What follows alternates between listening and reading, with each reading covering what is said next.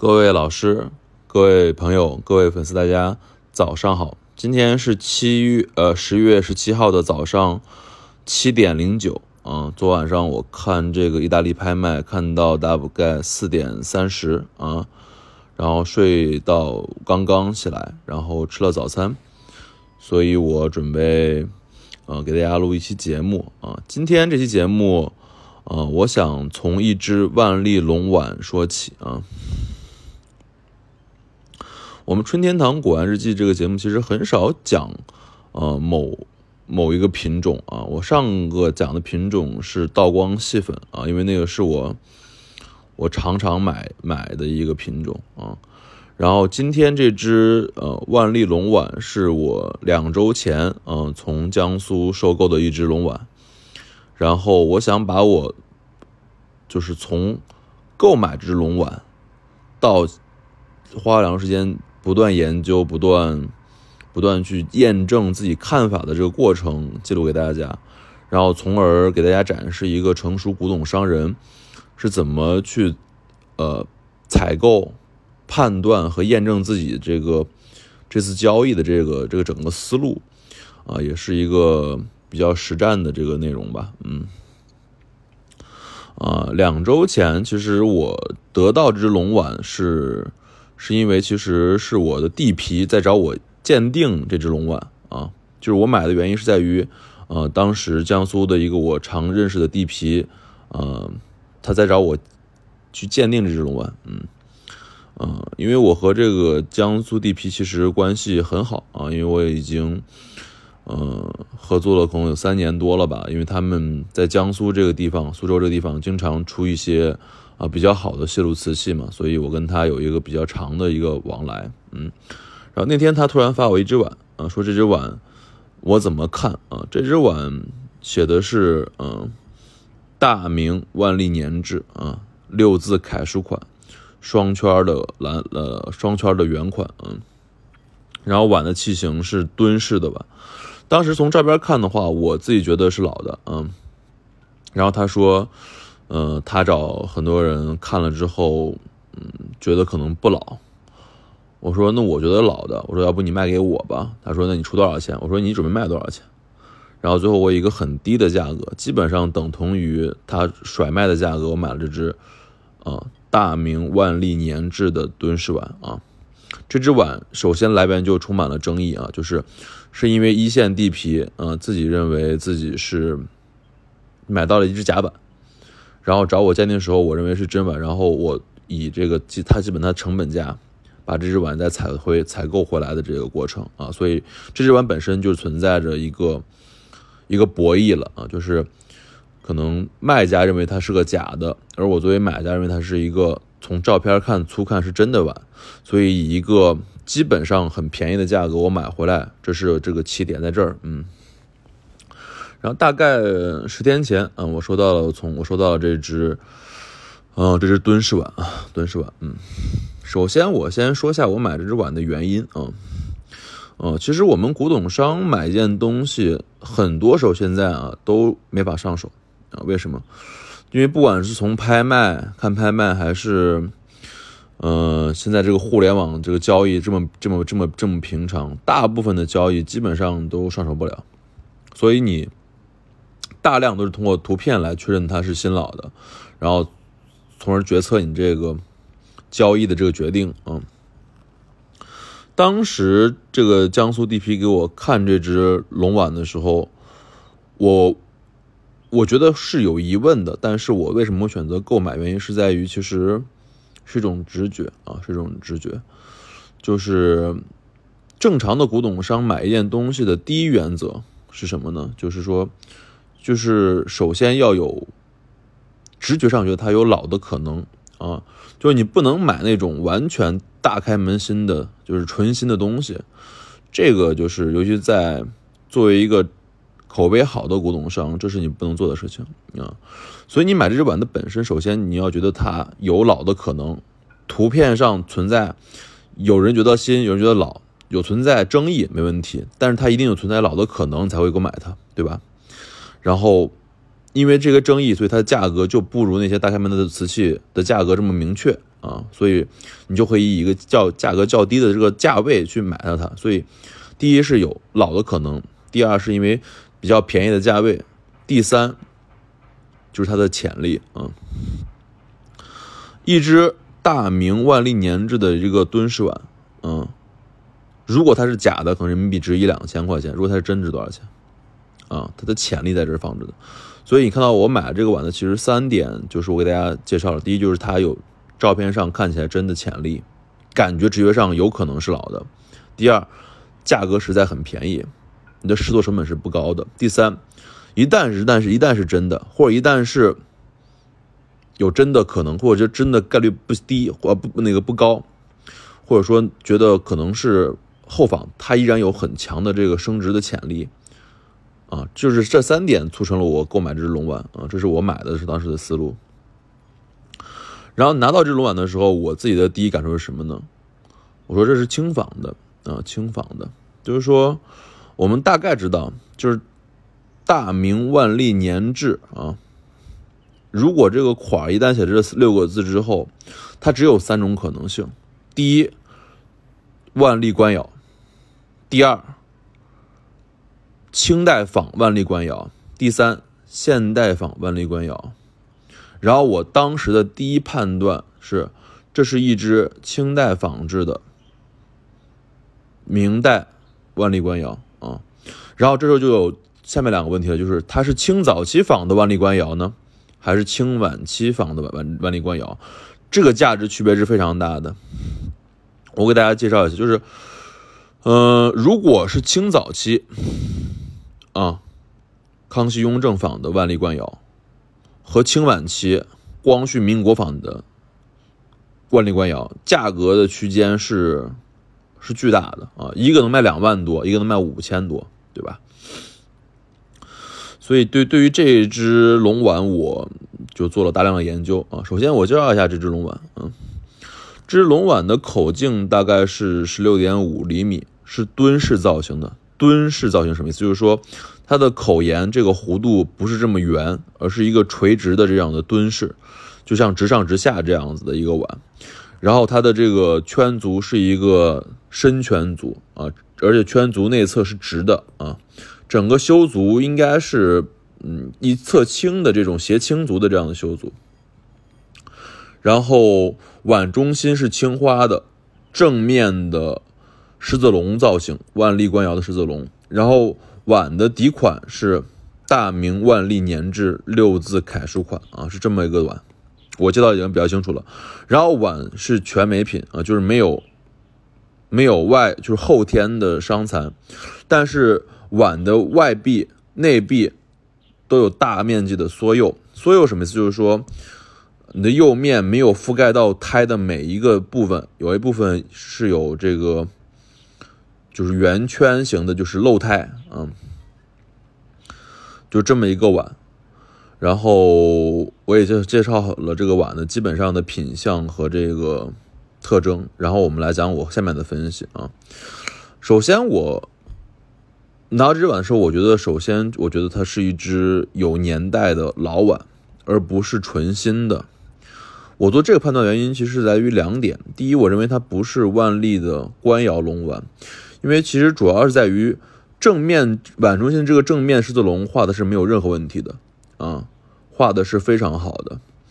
包括这个青花的这个外边涂涂边儿，里面平涂这样的做法，包括这个狮子龙的画法，包括整个釉面的这种闪青的这个鸭蛋青的颜色，包括整个青花的这个狮子青的颜色。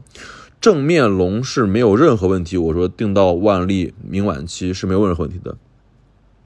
包括它这个内部缩釉的问题，我觉得在釉面青花方面和画法方面，在正面是看不出，觉得我自己觉得是明万历风格很浓重的一个产品，但是它的问题在于后面这个款儿，讲下这个款儿吧，就是我们一直讲说，嗯。明代官窑款和清代官窑款啊，有什么区别？有什么区别？啊，这边讲一个区别，叫做用笔的侧锋和是否侧锋啊。呃，我们如果学过毛笔字，大概知道就是，如果你的笔是以侧的用力的时候，你的笔的宽度，这个笔锋的宽度是一个较宽的宽，就是宽度会比较宽。而如果你的笔是垂直拿着的时候，你这样写字的话，那你一定比那个侧着写的时候字要稍微细一点，字体的这个体积要稍微细一点，啊，这就是一个非常非常重要的明代和清代底款的做法。大量的明代的，呃，尤其是从从清明中期到明晚期的官窑款。基本上都是侧锋入笔的啊，侧锋入笔的，所以看到它的基本上在转折处、勾连处和垂直的这个纵数都是有宽度的，所以看到的那个笔画都是一个 T 字形的。而清代的这个官窑款，尤其是顺治和康熙的时候，顺治尤其顺治时候依然还保留一代明代的这种感觉，就是有侧锋的感觉。到了康熙晚期到明代晚、清代晚期就光绪，基本上都是直笔、直锋入笔的啊，就是说这个锋是正锋的啊，所以看起来的字都是基本上是直直挺拔这样写的啊，所以在勾连转折处基本上没有那么强的这种梯形感、梯形感啊，可能大家暂时没法理解我的意思，大家就理解成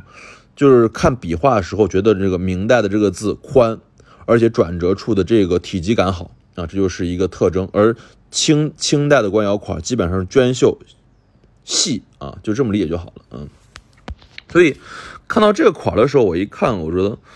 这个并不是明代官窑款啊，因为它的这个整个笔锋，包括它的这个用笔，我觉得依然是一个清代款的这个写法啊，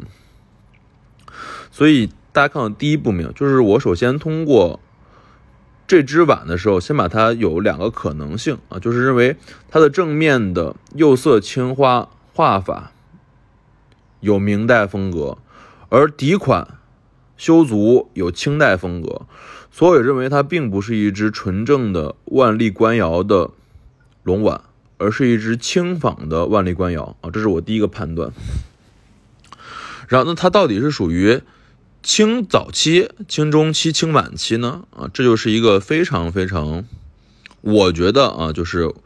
我最近这一周都在做这件工作，就是说，呃，我认为它是老的，啊，因为它整体的这个釉面，它的这个工作工艺流程、工艺特征，包括它这个整个老化特征，我觉得定在轻仿是没啥问题的，呃，万历官窑。轮不上啊，所以就是在去验证它是是是康熙仿还是清中期仿还是清晚期仿这么一个问题啊。呃，首先我想了，就是说是不是可能是价值最高的清早期康熙仿？然后我基本上查阅了从零四年到今年到今天所有清早期啊。康熙寄托款里面是否有大大明万历年制这样子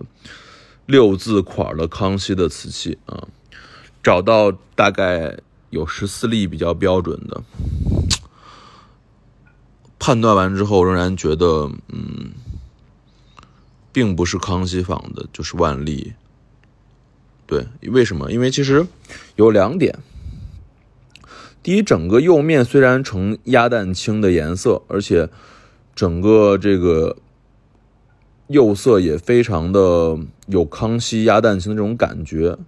但是确实在这个收釉处和釉的这个堆叠的感觉里面，包括整个釉面的老化情况上，觉得到不了康熙，啊，到不了康熙，仍然有一定感觉，就是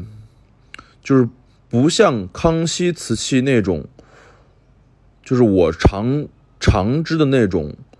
硬朗挺拔和那种薄的感觉，而稍微有点点玻璃感，有点点年轻的感觉。所以我在查了所有资料之后，我认为这一只没有这只龙碗啊，不是一只康熙仿的，就是万历，不是康熙仿的万历龙碗啊。所以虽然我没有找到同类一模一样的瓷器，但是我认为在十四例康熙仿的万历龙里面没有它的风格，所以变成两点。那么是清中期仿的还是晚清仿的？这就是我从上周到今天一直在做的一个工作。到今天，其实我说真话，我都在在琢磨说这个东西是清中期仿还是这个清晚期仿，因为其实这只是为我后面卖做准备。我必须要说服自己啊，我自己的论点能说服自己之后，我才能卖啊，对吧？因为我不可能说我自己最后。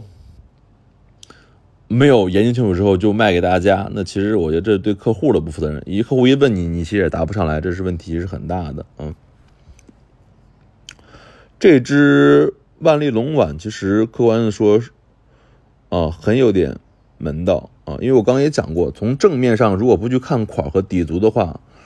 我说一句很万历没有任何问题，因为它的青花发色、釉色。包括器型，包括它这些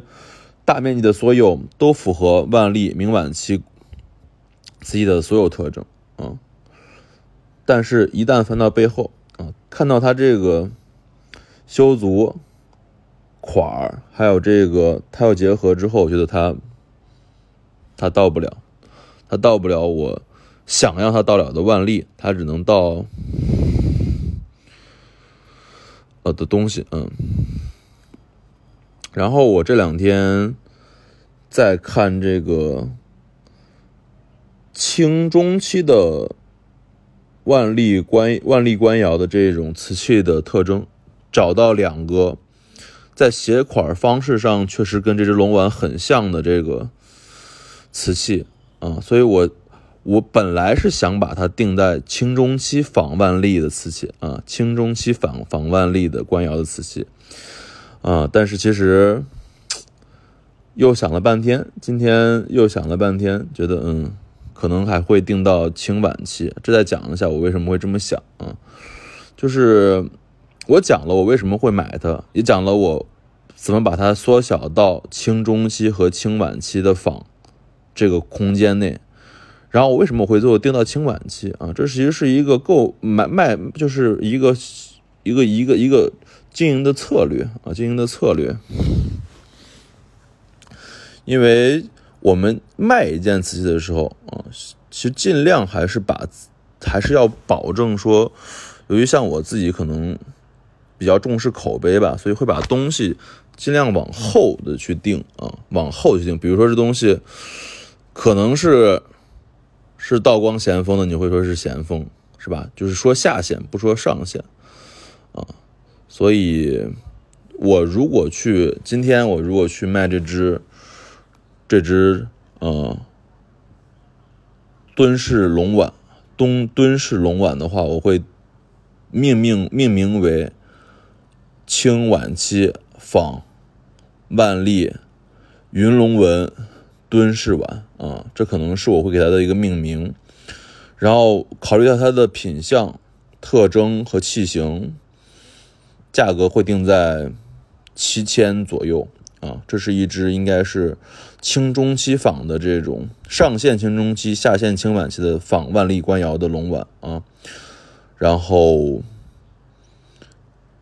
如果按照这个价格去销售的话，我的利润空间应该是在五倍啊，五倍以上。嗯，因为这就是古董的魅力，就是你在。通过你的购物啊，你的判断、你的验证、你的感受，最后把一件别人认为可能是假东西啊，你确认为是真的，而且可能还有一定的价值啊，从而形成你这个知识的利益收益，好吧？今天给大家讲了就是我啊两周前买了一只龙碗的故事啊，讲的其实我觉得嗯就把这个我内心中到底怎么想这件事儿给大家讲明白了。好吧，物见开门不解释，春天堂藏词。